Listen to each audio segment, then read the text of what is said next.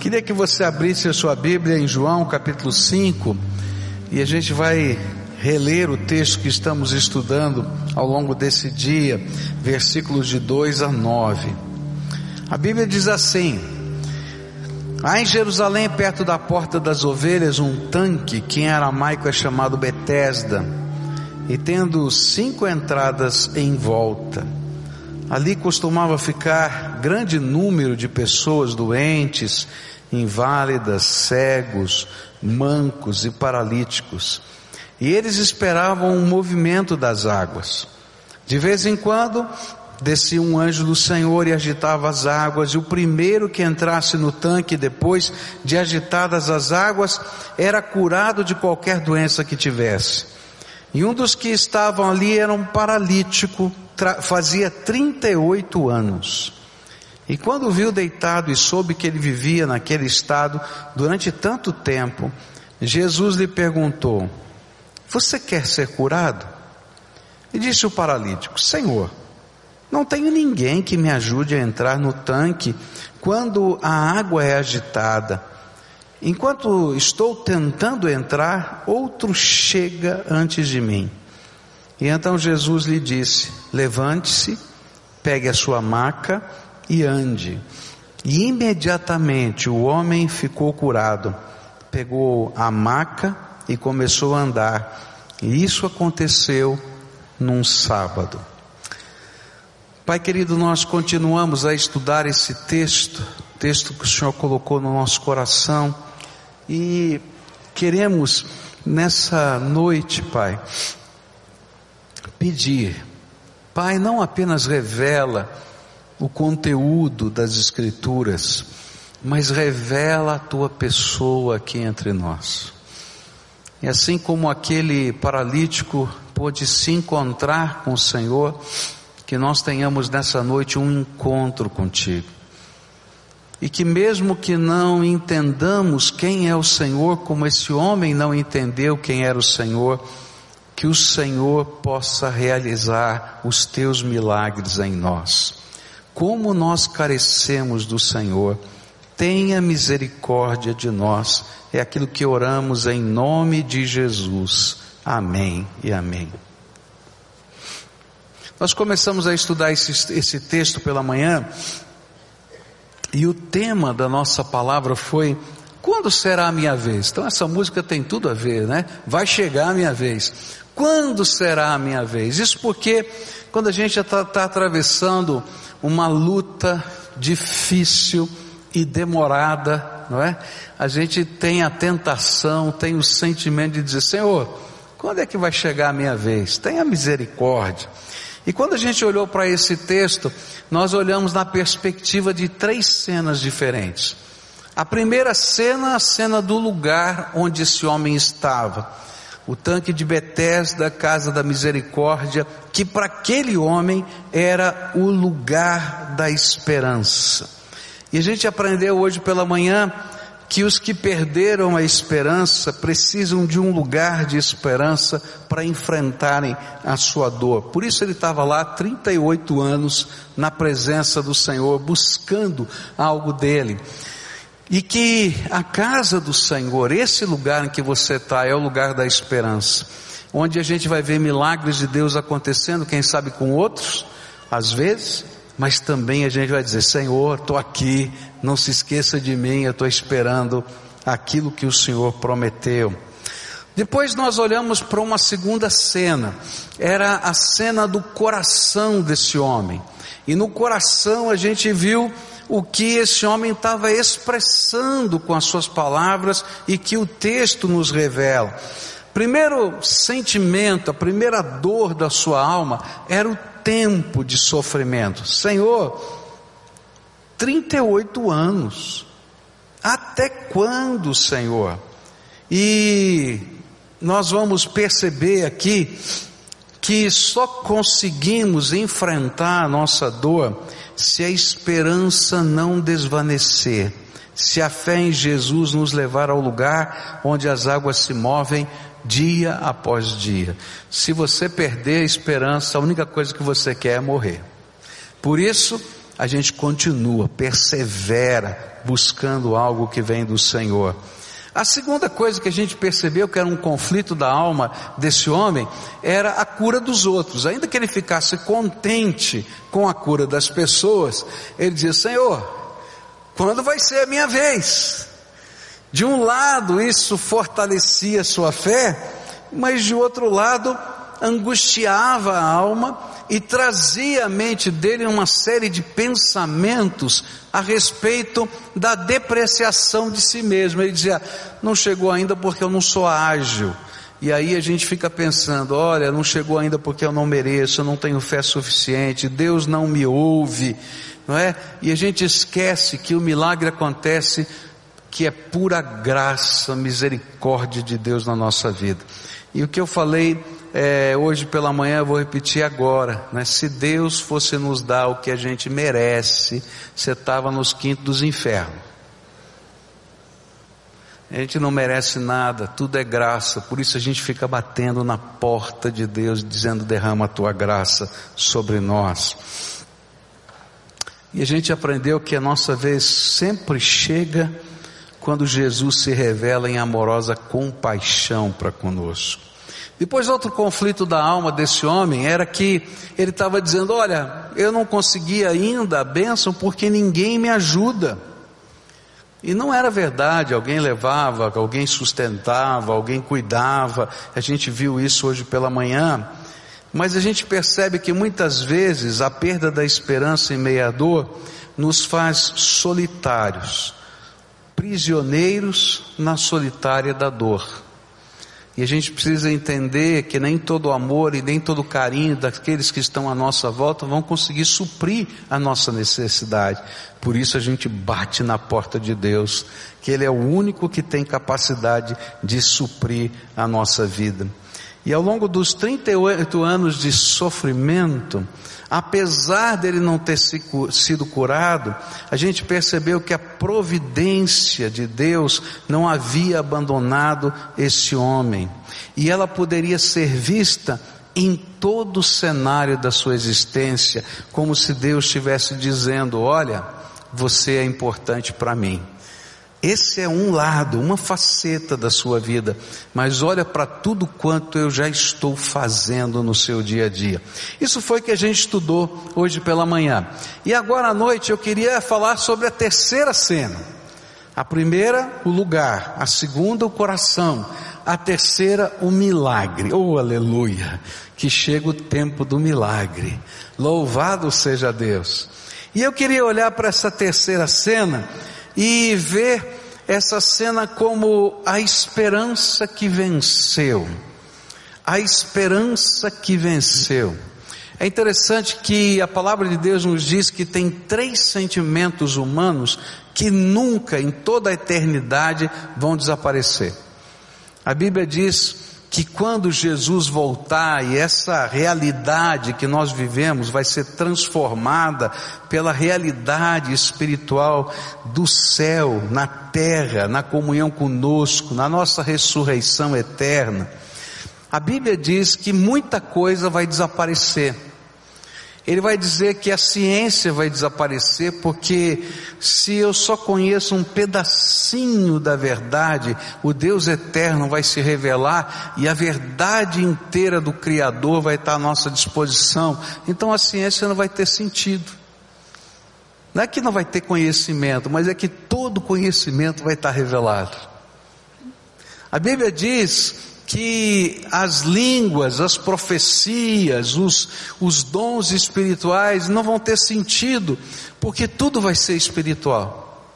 Mas ele diz que três coisas não vão desaparecer nunca: fé, esperança e amor. E é disso que a gente está falando aqui hoje, de coisas que são eternas.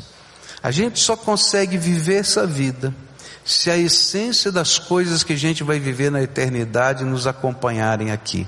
Fé, esperança e amor. Fala para quem está perto de você, ó. Fé, esperança e amor.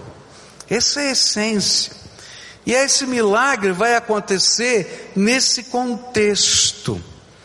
A esperança venceu.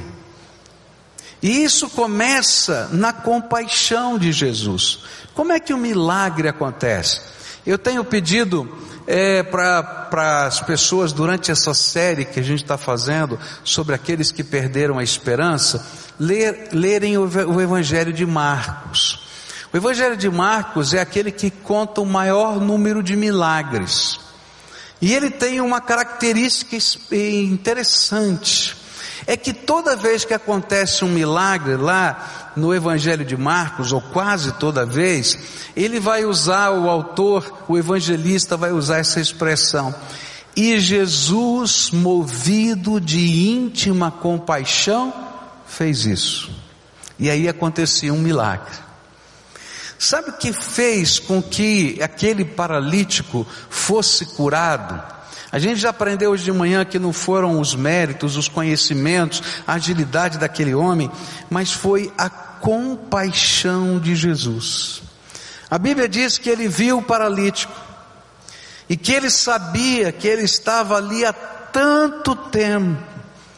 E então Jesus foi movido pela sua compaixão e disse: basta, basta. E ele foi até lá e curou aquele homem. É interessante como essa cena se repete na Bíblia. A semana passada nós estudamos sobre Moisés e no capítulo 3 de Êxodo, versículo 10, tem uma coisa tremenda. A Bíblia diz assim: Deus falou: eu ouvi o clamor do meu povo, povo que estava escravizado lá no Egito, e decidi descer para livrá-los. E aí ele está dizendo: Eu, o Senhor, desci, vou descer, vou invadir essa terra e vou livrar o meu povo. Queridos, o que faz o milagre acontecer não é o lugar, ainda que a gente precise de um lugar da esperança, não são as pessoas que podem nos ajudar, ainda que todos nós precisamos de companheiros de jornada, mas o que faz acontecer é a compaixão de Jesus quando a gente pode expor o nosso coração para o Senhor, e quando a gente pode abrir a nossa alma para Ele, e quando a gente vai clamando ao Senhor e dizendo para Ele o que acontece conosco, e Deus ouve, e Deus vê, e Deus age, movido pela Sua compaixão. Por isso é que o Senhor nos adverte, continua batendo, porque quem bate, a porta se abre.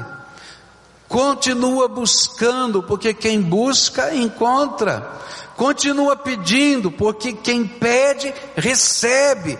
Porque na medida que a gente está lá, na presença do Senhor, buscando o Senhor, a compaixão do Senhor vem na nossa direção. E Ele vem e toca a nossa vida. Foi isso que aconteceu. Alguém disse para Jesus: Olha, sabe, esse homem está aqui há 38 anos. 38 anos. Eu acho que talvez fosse o mais antigo lá no local. 38 anos, é. E ele vem aqui todo dia, vem, porque ele crê que um dia vai chegar a vez dele. E ele vai conseguir entrar nas águas. E aí Jesus viu dependência, Jesus viu fé, Jesus viu uma esperança que estava sendo renovada naquilo que era o milagre de Deus acontecendo naquele lugar. E aí a compaixão do Senhor fez, fez com que ele se movesse na direção desse homem. E ele vai e conversa com o paralítico. E ele ali cura aquele homem. Por isso a lição que Deus deixa aqui para a gente é: não saia da brecha não saia da presença de Deus. Ele sabe, ele vê, ele ouve, ele nos visita com misericórdia. Não perca a sua esperança, não perca a sua fé. Bate na porta da graça. E bate de novo, e bate outra vez, e bate. Por quê? porque é a misericórdia do Senhor, a compaixão do Senhor que toca a nossa vida. Hoje de manhã nós oramos assim aqui. Senhor, tenha misericórdia de mim. Senhor, tenha misericórdia de mim. E queridos, eu desafio a buscar o Senhor e buscar a misericórdia dele, de manhã, de tarde, de noite, porque aquele que ouve e vê, age sobre a nossa vida. É interessante como a graça de Deus ela trabalha de modos diferentes. Há coisas que acontecem quase que imediatamente. Você já mandou alguns bilhetinhos para o céu? A gente está, às vezes, dirigindo o carro, andando pelo caminho, a gente faz uma oração que é um telegrama para Deus. Já fez um telegrama para Deus? Quem já fez aqui? Né? Mandou aqueles bilhetinhos. E, gente, tem coisas que são imediatas. Não sei se já aconteceu com você. A gente manda um telegrama, poucas horas depois, aí diz assim: Oh Deus, aleluia! Mas tem alguns telegramas que viram cartas, que viram romance, não é verdade? E a gente dobra o joelho, a gente clama a Deus. E essas são as nossas batalhas. Batalhas de esperança, de fé e de amor. Porque nessas batalhas, nós somos tentados a pegar esses três sentimentos e jogar fora: a desistir da fé, a desistir da esperança e a desistir de amar a Deus. Mas o mesmo Deus que respondeu o telegrama, e a gente sabe que não é uma coincidência, porque é algo tão específico, é algo tão tão pessoal e que acontece naquele contexto que a gente sabe que é nosso. É o Deus que vai tocar a nossa vida no meio dessa carta, desse romance que você está escrevendo, que é a tua história de vida. Por isso, vai chegar a minha vez, vai chegar a tua vez, e eu não vou sair da porta do Senhor, e vou bater na porta de Deus, não vou sair, porque eu sei que Ele ouve, que Ele sabe, que Ele vê e que Ele vai me visitar com misericórdia. Quando eu olho para esse milagre, outra coisa que eu percebo é que Jesus, quando encontra esse homem, faz uma pergunta muito estranha, que faz parte do milagre. Esse homem estava lá, quantos anos mesmo lá na, no tanque? 38. E aí Jesus olha para ele e diz assim: Quer ser curado? Né, se fosse assim uma pessoa mais estúpida, diz, oh, pensando que eu estou fazendo aqui o quê? 38 anos. Você está me perguntando se eu quero ser curado? Quer ser curado? Uma pergunta muito estranha. Algumas pessoas acham que Jesus fez essa pergunta só para puxar conversa, mas eu não acredito nisso não. Porque a Bíblia nos revela algumas curas que o Senhor fez, que começaram com perguntas aparentemente tolas. Um cego se aproximou de Jesus e gritando: Jesus, filho de Davi, tenha misericórdia de mim. E Jesus olha para ele e diz assim: O que, é que você quer que eu faça? É, é claro, quero que o senhor me, me ajude a ver. E ele disse exatamente isso: Eu quero ver. E agora Jesus pergunta para esse homem que está lá no tanque, 38 anos, está expressando a sua esperança, a sua fé. E ele pergunta: Você quer ser curado? Eu creio que Jesus queria que entendêssemos que todo milagre é uma interação da graça com a fé. O milagre tem um lado que é divino, que é graça, favor que eu não mereço, algo que Deus está me dando porque Ele é amor. Mas tem um lado humano, que é crer, que é confiar no único que pode nos salvar é colocar nossa esperança em Jesus. Por isso Jesus perguntou para aquele homem: Você quer ser curado?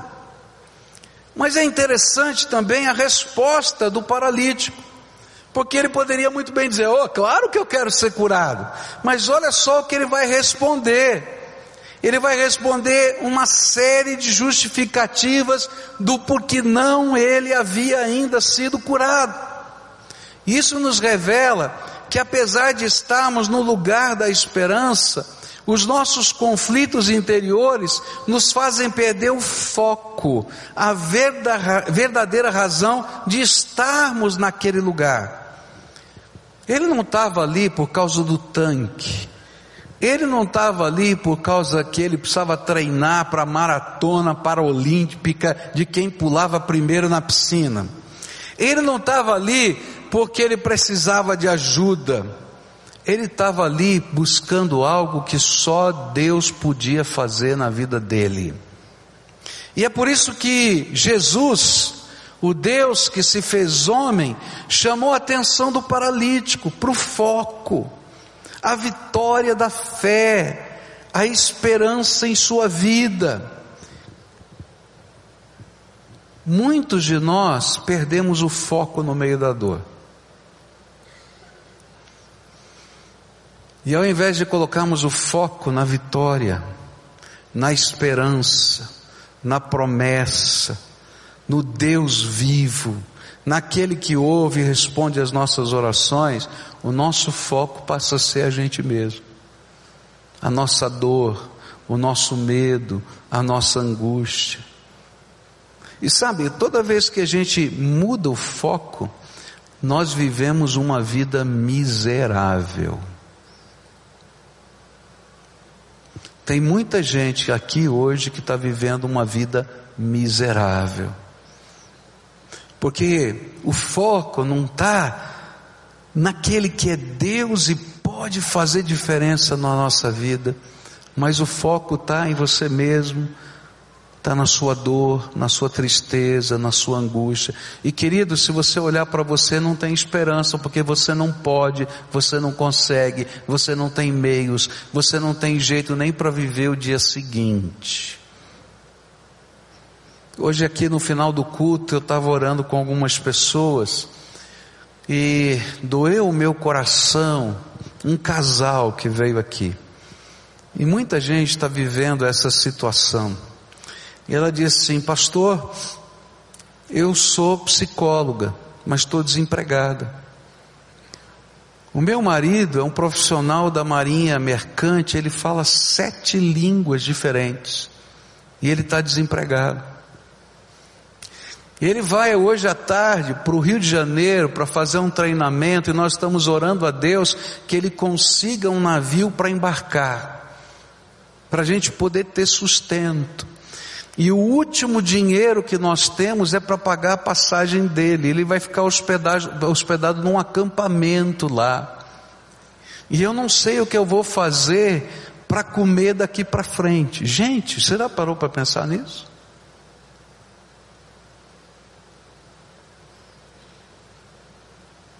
Eu não sei se alguém aqui viveu o que aquela mulher está vivendo. Espero que não. Acredito que alguns sim. Mas sabe o que aquela mulher estava aqui fazendo hoje? Ela estava no lugar da esperança, buscando o Deus da esperança e dizendo: Senhor, eu vim aqui buscar do Senhor a vitória que só o Senhor pode dar. E eu estou orando a Deus para que a boa notícia chegue lá do Rio de Janeiro, que aquele homem embarcou, em nome de Jesus. Você ora comigo por isso? E estou orando a Deus. Amanhã ela vem aqui na igreja para a gente ver se consegue um emprego para ela. Eu não tenho emprego, mas nós vamos fazer contato aí. Se você sabe de alguém que precisa de uma psicóloga, está aí essa mulher, tá?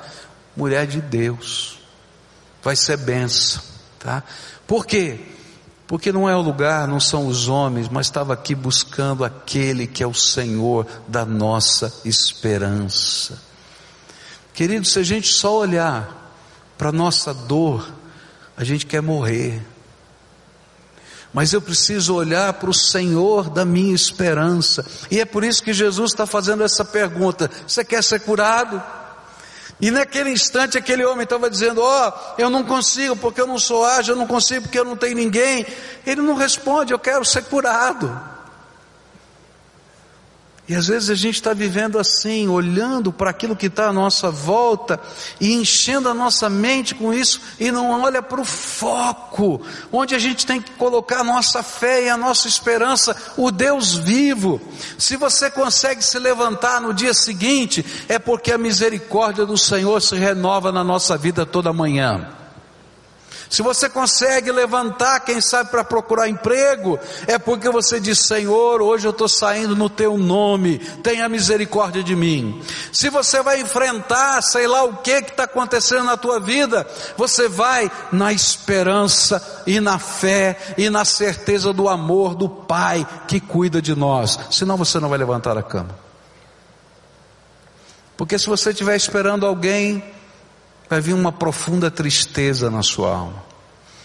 Alguns anos atrás eu encontrei um homem, a família me pediu para fazer uma visita a ele, um homem forte, um grande empresário aqui da cidade em tempos passados, e ele havia perdido tudo, tudo.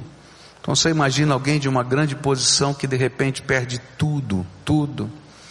E a família estava muito preocupada porque ele estava de um lado para o outro com uma arma. Ele não largava aquela arma. E a família achava que a qualquer momento podia acontecer uma tragédia. E aí eu me lembro que fui conversar com aquele homem, um homem sério, firme, me tratou muito respeitosamente, mas com uma dor tremenda. E eu perguntei para ele, ele falou muito parecido com aquilo que a gente ouviu aqui. Olha, eu já ajudei tanta gente, agora ninguém me ajuda. Eu já fiz isso, fiz aquilo, fiz aquilo outro. Já trabalhei na eleição de fulano, de Beltrano, de Ciclano, até do governador da época. E agora, olha só a minha situação. Eu não sei o que eu vou fazer da minha vida.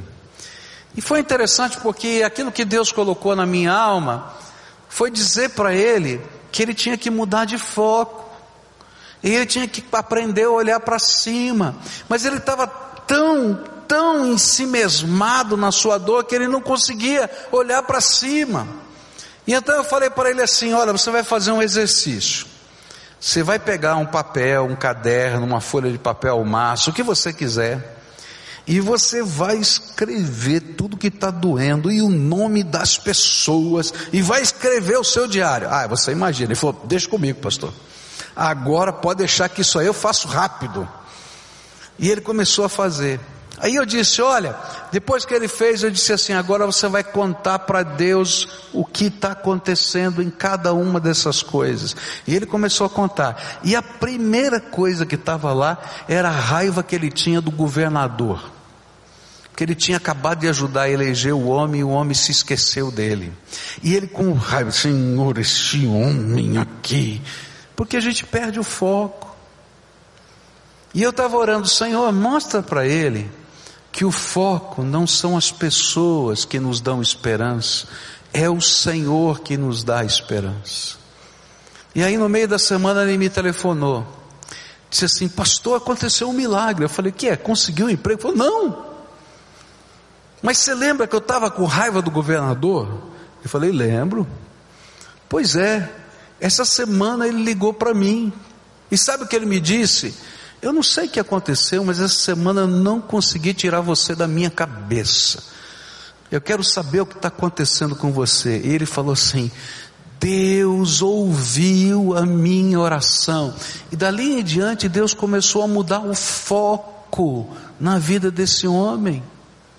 Não foi rápido, não foi fácil, não caiu dinheiro do céu, as coisas não se consertaram imediatamente, mas quando a gente muda o foco, a gente pode caminhar na certeza de que o Deus que ouve as nossas orações está trabalhando na nossa vida e no cenário que a gente está vivendo.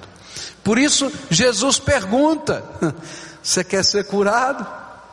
E esse homem responde: Ó, oh, não dá, não consigo, tem isso, tem aquilo.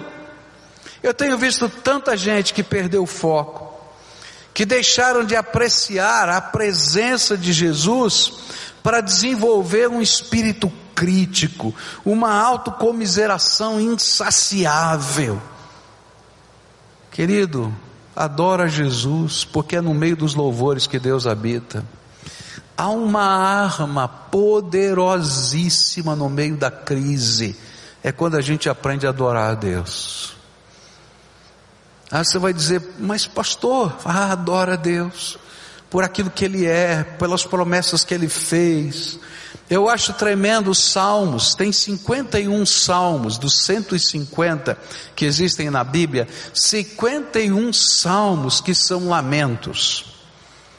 Onde eles vão dizer, o salmista vai dizer da sua dor, mas é interessante que o lamento tem uma estrutura quase que idêntica. Ele começa exaltando a grandeza de Deus, daí vem a choradeira toda. Mas aí termina dizendo: ah, Eu ainda te louvarei, eu ainda te bendirei, eu ainda te agradecerei pelos teus milagres. Sabe por quê? Porque quando a gente tira o foco da dor e olha para cima, a esperança brota outra vez, a fé é revitalizada e a história vai ser marcada pelos milagres de Deus. Por isso Jesus perguntou: Você quer ser curado? Onde está o seu foco no meio da sua luta? Olhe para Jesus, não olhe para o lugar, nem olhe para os métodos, e eu vou dizer, nem olhe para os anjos, nem olhe para os ministros de Deus, porque todos nós, eu, você, cada um de nós somos pecadores. Olhe para Jesus. Só Ele tem poder de derramar a sua graça sobre a nossa vida. Aí tem o desfecho desse milagre. Eu acho tremendo esse desfecho. Jesus olha e diz assim: Toma a tua cama, levanta, toma a tua cama e anda. São três ordens que Jesus deu. Levanta, Queridos, esse levanta só poderia ser realizado no poder da graça. Um paralítico há 38 anos, alguém chega para ele e diz assim: levanta. Se for numa situação normal, dá vontade de dar um murro na cara do fulano. Você acha que eu não estou levantando por quê? Não é verdade? Fala para pensar. Mas aquele levanta foi diferente foi uma ordem da graça. É interessante o que a Bíblia fala a respeito de Jesus. A Bíblia fala que Jesus é a palavra, é o Verbo divino, é a palavra divina que criou os céus e a terra. Quando Deus disse assim, haja luz e houve luz, Jesus era a palavra que estava ecoando no universo, haja luz, e ali aconteceu. Por isso, quando Jesus disse, levanta, Ele que é a palavra eterna de Deus, aquilo não era apenas uma palavra ou uma ordem vazia, era um derramar da graça. E todo milagre, querido, é um derramar da graça. E quando a gente ouve o levanta de Deus, ninguém segura a gente, porque a graça encarnou em nós. E milagre é isso, graça encarnada. Mas Jesus disse para ele: toma a tua cama. E essa é uma coisa tremenda, porque aquele homem levantou e ele ia embora daquele lugar.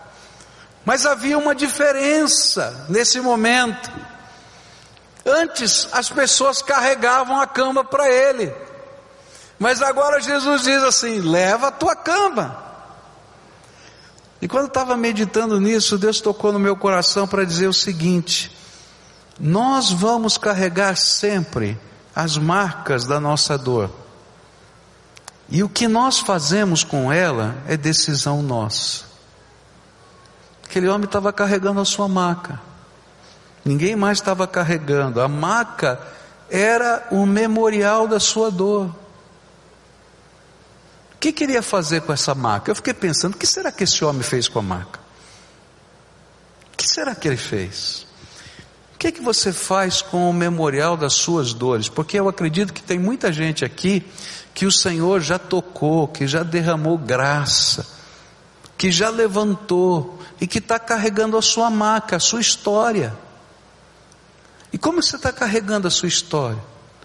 Com a amargura de dizer: olha, 38 anos eu fui carregado nessa marca, olha só essa marca.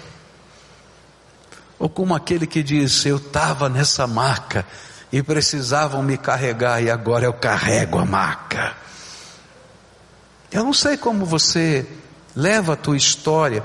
Mas o que Jesus estava dizendo é: olha, homem, você está saindo daqui e você tem uma história que não vai ser apagada da sua vida. Agora leva a graça para a tua história e vive a vida na perspectiva da graça e não da dor. Eu desafio você a fazer das suas marcas, das suas marcas da história, um memorial de louvor e de gratidão a Jesus. Como nós precisamos desses memoriais de esperança e louvor a Deus. Eu me lembro que eu fui a um hospital visitar uma pessoa que ia fazer uma cirurgia, estava muito angustiado. E uma coisa que chamou a minha atenção era a parede do hospital. Em cada pedacinho da parede do hospital tinha uma folha de A4, uma folha de papel, escrito um versículo da Bíblia. E aí a esposa e o marido me disseram: para onde a gente olhar nesse quarto, a gente quer trazer à memória aquilo que nos dá esperança, a palavra de Deus e as promessas de Jesus. Queridos, no meio da batalha você pode trazer muita coisa, muita história, muito desespero, mas o que a Bíblia está dizendo, olha como você está carregando a tua maca. Coloca aquilo que te dá esperança no teu coração e não a dor que consome a tua alma. É isso que Jesus queria ensinar para esse homem. Eu me lembro de uma vez que encontrei um senhor e, e eu achei muito estranho. Ele é um crente em Jesus e você sabe que nós crentes não fumamos nem bebemos. E logo assim do lado dele, onde a gente troca a marcha, naquele console tinha uma garrafa de pinga e um, não era um maço não, como é que é aquele negócio? Um pacote né, de vários maços de cigarro. Eu olhei para o cara e falei assim, pô meu, o que, que é isso aqui? Ele falou, ah pastor, eu ponho aqui para todo mundo me perguntar. Porque eu era viciado nessa coisa aqui, na pinga. E era viciado aqui. Mas quando Jesus entrou na, na minha vida, ele fez uma mudança tão grande. Eu fui liberto do vício do álcool, a minha família foi transformada, eu fui liberto de todos os meus vícios, e eu carrego isso aqui para sempre me lembrar que eu sou fruto da graça de Deus. E todo mundo que me pergunta, eu posso dizer: Jesus me libertou. Ele estava carregando a maca dele. Mas a maca dele era um símbolo de vitória. Eu não aconselho você ficar carregando garrafa de pinga para nenhum lugar, não. Tá? Mas, gente, nós precisamos carregar os marcos da graça de Deus na nossa vida, porque são eles que nos ajudam a enfrentar a próxima batalha. Não pense você que quando terminar a batalha que você está enfrentando hoje, você vai andar num tapete vermelho para o resto da vida. É mentira. A vida tem altos e baixos, tem momentos alegres e momentos difíceis. Se você tem cabelos brancos, e tem muitos aqui que já perderam os cabelos, não dá para saber a cor, não é? Eu quero dizer para você, gente, na tua história já aconteceu isso. E provavelmente vai passar por uma outra fase difícil no futuro. Mas a gente precisa ter a marca da gente ali, não como memorial da dor, mas como celebração de um Deus que ouve, vê e age na nossa vida. E aí Jesus vai dizer para esse homem: anda, levanta, toma a tua cama e anda. Que coisa! Esse anda significava que agora era hora de missão. Agora era a hora de continuar a jornada. Quando Deus faz um milagre na nossa vida, Ele tem um plano para isso. E o plano é que nós possamos ser agentes da graça de Deus na vida de outras pessoas. E Ele está dizendo: olha, não fica parado aqui. Não, pega a tua cama e vai embora, vai andar Continua na jornada, vai para a missão, vai para o propósito de Deus. Ele não parou ainda de escrever a tua história, a história da tua vida não está terminada, e é escrita com a mão de Deus sobre a sua mão. E esse é o ensino desse texto.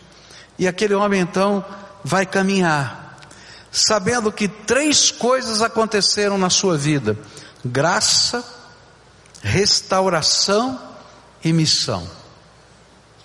E ele agora vai na direção da graça, da restauração e da missão no restante da sua vida. É interessante que esse texto revela um contraste intrigante. E essa é a última coisa que eu queria olhar com você. É que a Bíblia vai dizer assim: e imediatamente ele foi curado.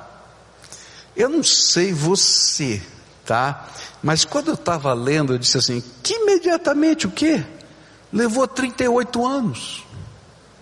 Esse imediatamente de Deus é meio esquisito, né?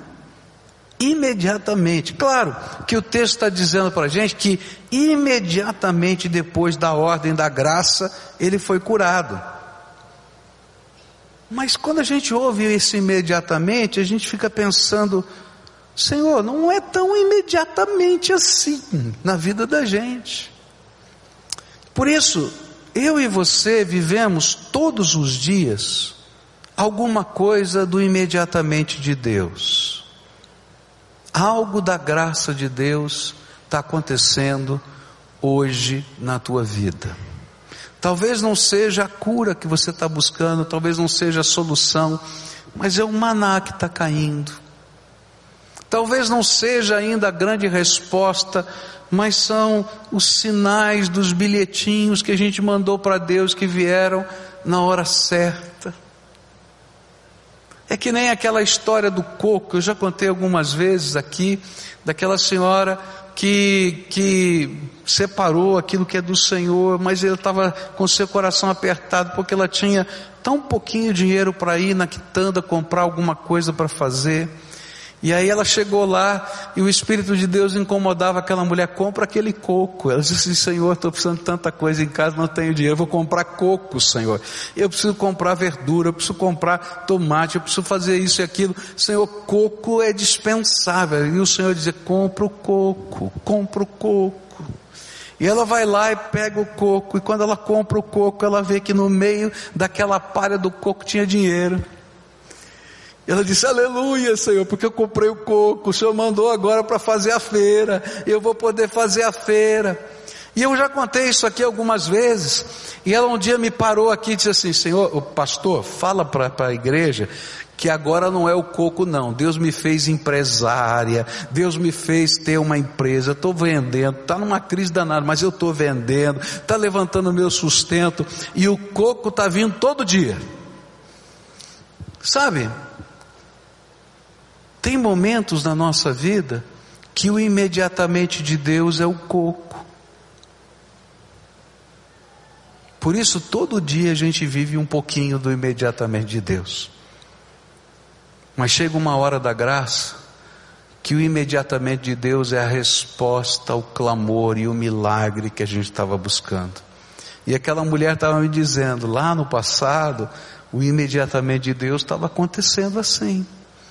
Mas agora o imediatamente de Deus chegou e a nossa casa está sendo sustentada pela empresa que nós montamos e está funcionando. E montar empresa no meio da crise só por Deus. Não é verdade? Deus está fazendo alguma coisa. E esse é o imediatamente de Deus na nossa vida. Todos os dias nós vivemos o imediatamente de Deus enquanto esperamos com fé o imediatamente do, do milagre. Pois a cada dia, de alguma forma, ouvimos o Senhor dizer para a gente: levanta, toma a tua vida, a tua dor, a tua história e anda. E são estas ordens cumpridas na nossa alma que nos levam ao imediatamente do milagre. E queria terminar com lembrando de Elias. É interessante como qualquer um de nós pode viver essas crises da alma. Elias, o grande profeta do Velho Testamento, ele entra em profunda depressão. E ele se esconde numa caverna. E Deus tem que arrancá-lo daquela caverna. E ele pergunta: O que é que está vendo? Ele diz assim: Não sobrou ninguém, só eu.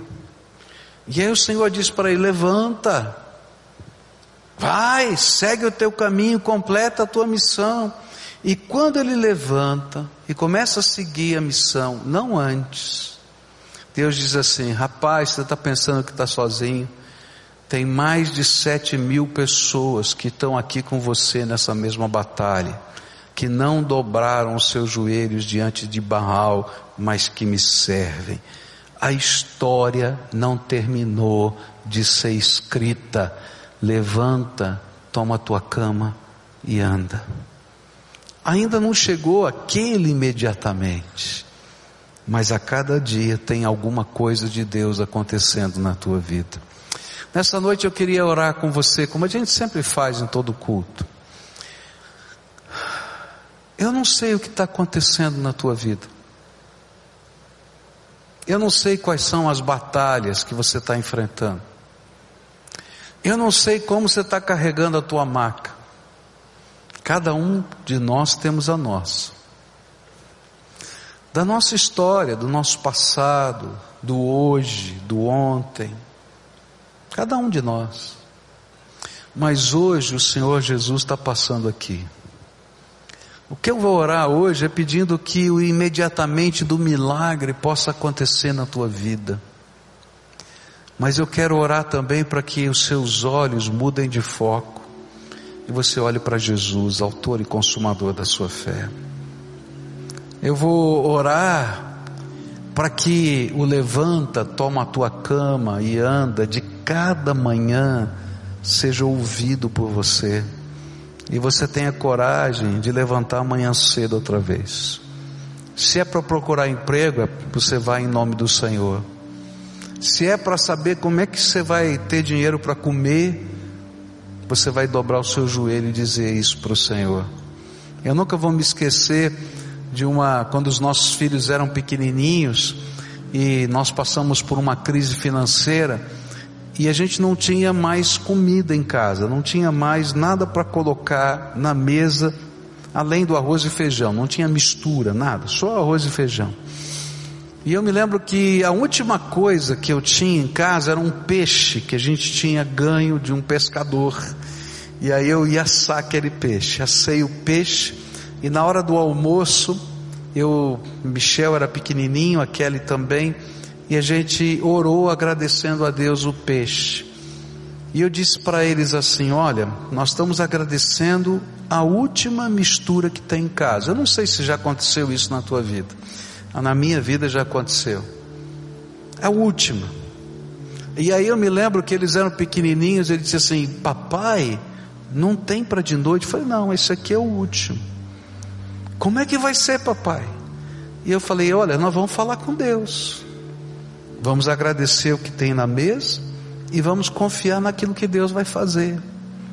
E aí levamos eles para a escola. Eu fui levá-los à escola. E quando eu estava voltando para chegar em casa, tinha uma irmã que estacionou o carro bem na porta da minha casa e disse assim: Pastor, o senhor pode me ajudar? Claro, o que, que a irmã precisa? Não, não, me ajuda a carregar, eu tenho umas coisas para o senhor. Há 15 dias atrás daquela data, Deus havia tocado no coração dela para cozinhar para mim.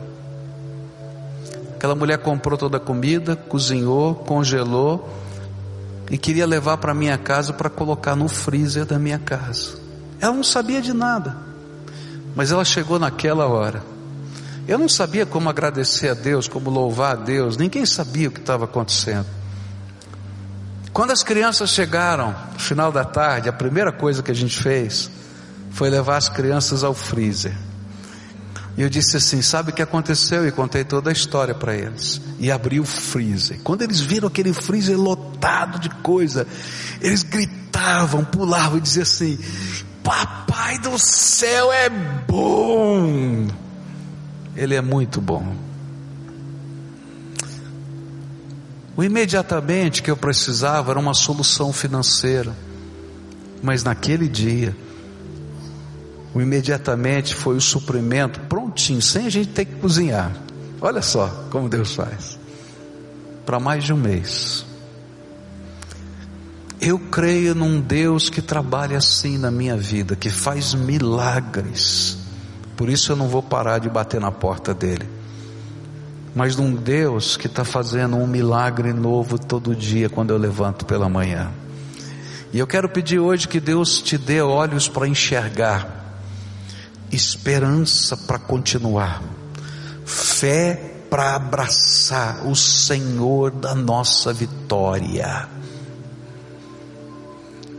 para poder caminhar dia a dia, sabendo que Ele tem algo para fazer na minha vida. Querido, se você hoje foi o alvo da esperança, do toque do Espírito, da palavra de Deus no teu coração, se você hoje veio aqui e não sabia o que Deus queria fazer, mas você disse: Olha, Deus hoje falou comigo, eu queria orar por você, e queria convidar você a fazer um pacto com o Senhor. O pacto é não sair da presença dEle. Senhor, eu vou te buscar hoje, vou te buscar amanhã, vou te buscar depois de amanhã, vou continuar te buscando, porque o foco é o Senhor que pode mudar a minha vida. Chega de olhar só para o buraco da tua alma, olha para aquele que pode preencher o buraco da tua alma e pode mover o seu espírito na sua vida.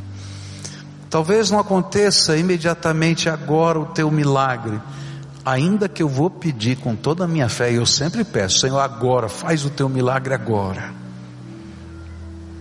Mas que o imediatamente da graça de Deus se manifeste todo dia na tua vida. Você concorda com isso?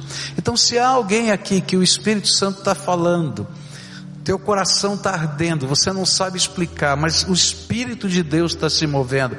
Vem agora do teu lugar, lá da galeria, aqui embaixo, eu quero orar por você. Pode vir, em nome de Jesus, vem. Vem agora, em nome de Jesus, aqueles a quem o Espírito Santo está falando. E a gente vai buscar o Senhor.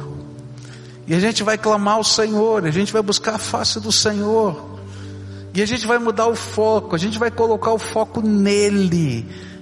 E dizer, Senhor, estou aguardando o teu milagre. Eu não estou mais preocupado se eu sou ágil ou não sou ágil, se tem alguém que me ajuda ou não ajuda, se o governador vai me ligar ou não vai me ligar. Eu vou falar com o Senhor. Eu vou conversar com o Senhor. Eu vou buscar a face do Senhor. E eu quero ver o imediatamente da tua graça toda manhã se renovando na minha vida. Pode vir, em nome de Jesus. Você está lá na galeria, vai descendo agora, em nome de Jesus, vem para cá. A gente quer orar, quer buscar a face do Senhor. Buscar a face do Senhor. Eu não tenho esse poder, essa igreja não tem esse poder, não tem homem na terra que tem esse poder, mas Jesus tem esse poder. E a gente está aqui na presença dele para dizer: Jesus, estamos buscando a tua face agora.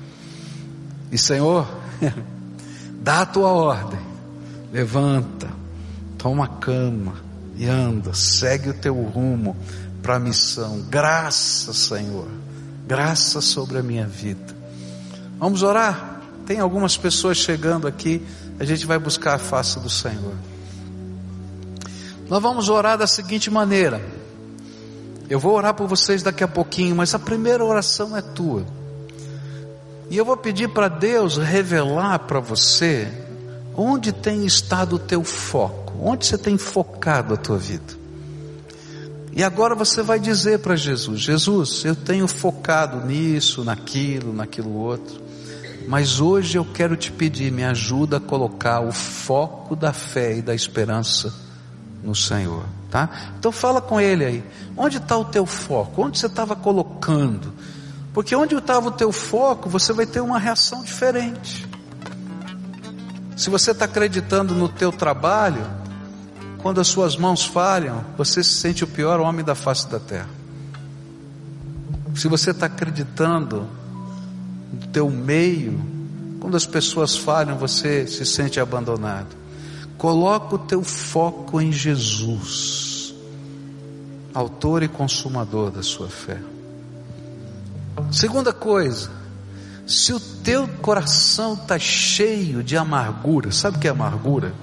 É quando a gente sente aquele gosto amargo na boca, né?